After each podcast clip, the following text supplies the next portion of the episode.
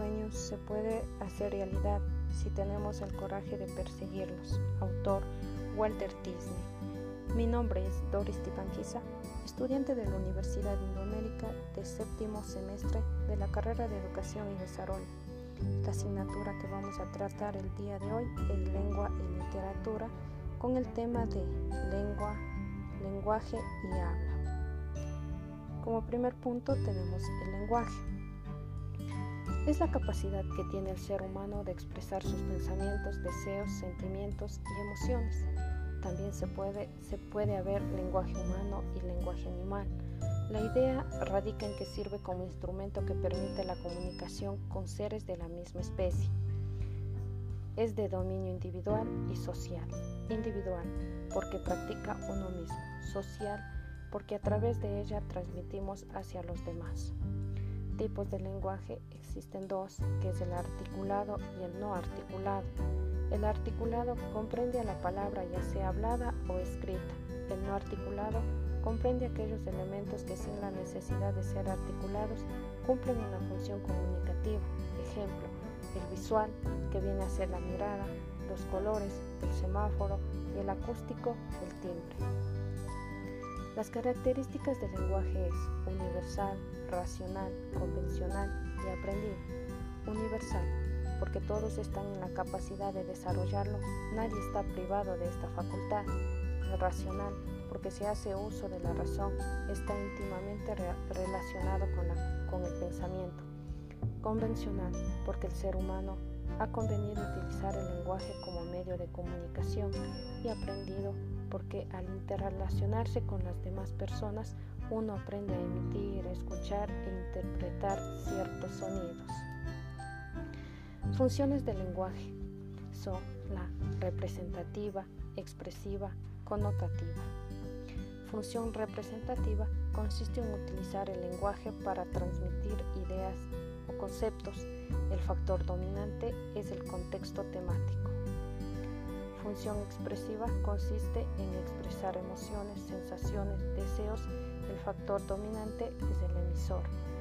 Función conativa consiste en incitar o influir a otro para que haga algo. Factor dominante, el receptor. Las funciones complementarias son la función fanática, poética, metalingüística. Función fática consiste en abrir, cerrar y mantener la comunicación. El factor dominante es el canal. Función poética consiste en que se presenta en textos literarios y publicidad, es decir, busca alternar el lenguaje cotidiano para provocar un efecto a la forma. El factor dominante es el mensaje. Función metalingüística consiste en referirse al código mismo. El factor dominante viene a ser el código. Como siguiente punto tenemos la lengua. ¿Qué es la lengua? Es un conjunto ordenado y sistemático de formas orales, escritas y grabados que sirve para la comunicación entre las personas y que construyen una comunidad lingüística. Los tipos de lenguaje de lengua es oral y escrita. ¿Cuáles son las características de la lengua? Es un código, es teórico, es virtual, colectiva, sistemática, psíquica, relevantemente fija. También es permanente, aun cuando nos hablemos permanente en nuestra mente. Y es ella es un producto histórico. La clasificación de la lengua se clasifica en lengua natural, lengua construida, lengua viva lengua muerta. ¿Qué nos quiere decir? Lengua natural. Es una lengua que se establece con el curso del tiempo. Lengua construida es que resulta de una creación normativa consciente de uno o de varios individuos. La lengua viva cuando ella es utilizada oralmente por personas que la tienen como lengua materna y la lengua muerta es la que no, no se practica oralmente como, lengua, como la lengua primera. Los niveles de, lengua son los superestándares, que viene a ser la lengua literaria, los estándares, la lengua culta y lengua coloquial, y los subestándares, que viene a ser la lengua popular y la lengua vulgar. Como siguiente punto tenemos el habla. ¿Qué es el habla? Es la realización de una lengua, es decir, el acto individual por medio del cual una persona o grupo de personas hace uso de una lengua para poder comunicarse transmitiendo un mensaje. Las características es es un acto voluntario ya que la persona decide cuándo habla y cómo hacerlo. Solo los seres humanos son capaces de hacer ya que el acto de hablar necesita el uso de la lengua que solo los humanos han logrado desarrollar al punto de poder comunicarse a través de ella. Los, los elementos del habla son la articulación, voz y fluidez.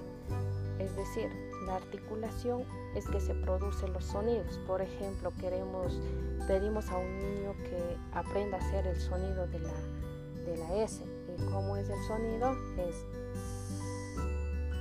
la voz. Es el uso de las cuerdas vocales y la, la respiración para producir sonidos.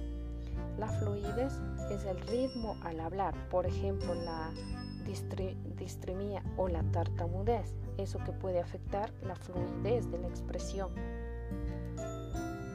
Los tipos del habla son actos declarativos, actos afirmativos, actos representativos, actos directivos, actos compromisorios y actos expresivos. ¿Qué es actos declarativos? es que el hablante pretende cambiar el resto en el que se encuentra alguna cosa. Ejemplo, los declaro marido y mujer. Entonces sería un, ejemplo. Actos afirmativos. El emisor se compromete con la verosidad de su afirmación. Ejemplo, insistir, sostener, postular, jurar. Los actos representativos, el hablante niega asevera o corrige algo con diferente nivel de, certeza. Actos directivos, el hablante intenta obligar al oyente a ejecutar una acción. Y los actos compromisorios, el hablante asume un compromiso, una obligación o, un propósito. Y finalmente el actor eh, expresivos, el hablante expresa su estado anímico, el de los asuntos de la vida. Eh, los trastornos del habla puede ser la disfemia, taquifemia, dislalia. Esto eh, la disfemia se caracteriza por interrupciones involuntarios del habla que se acompaña de tensiones musculares en la cara, en el cuello por miedo y por estrés. La taquifemia, el individuo habla a gran velocidad, articulando de forma desordenada y confusa, produciendo cambios en las sílabas y deformando sonidos. Y en la dislalia se trata de una capacidad para pronunciar correctamente ciertos fonemas o grupos de fonemas. La diferencia entre, entre lengua, lenguaje y habla. El lenguaje es un producto oculto, método exclusivamente humano, no instintivo de comunicar ideas, emociones y deseos por, medios de, por medio de un sistema de símbolos. El lenguaje, en cambio, eh, es un sistema de signos mediante los cuales se emiten a los miembros de una comunidad y el habla es el uso de, la lengua. Eh, la lengua, eh, el código o sistema, son el código o sistema de signos social, coloquial, perdurable, inmaterial y el habla es el uso de código individual, material y momentáneo. Entonces, eso es el tema que hemos tratado el día de hoy. Muchas gracias.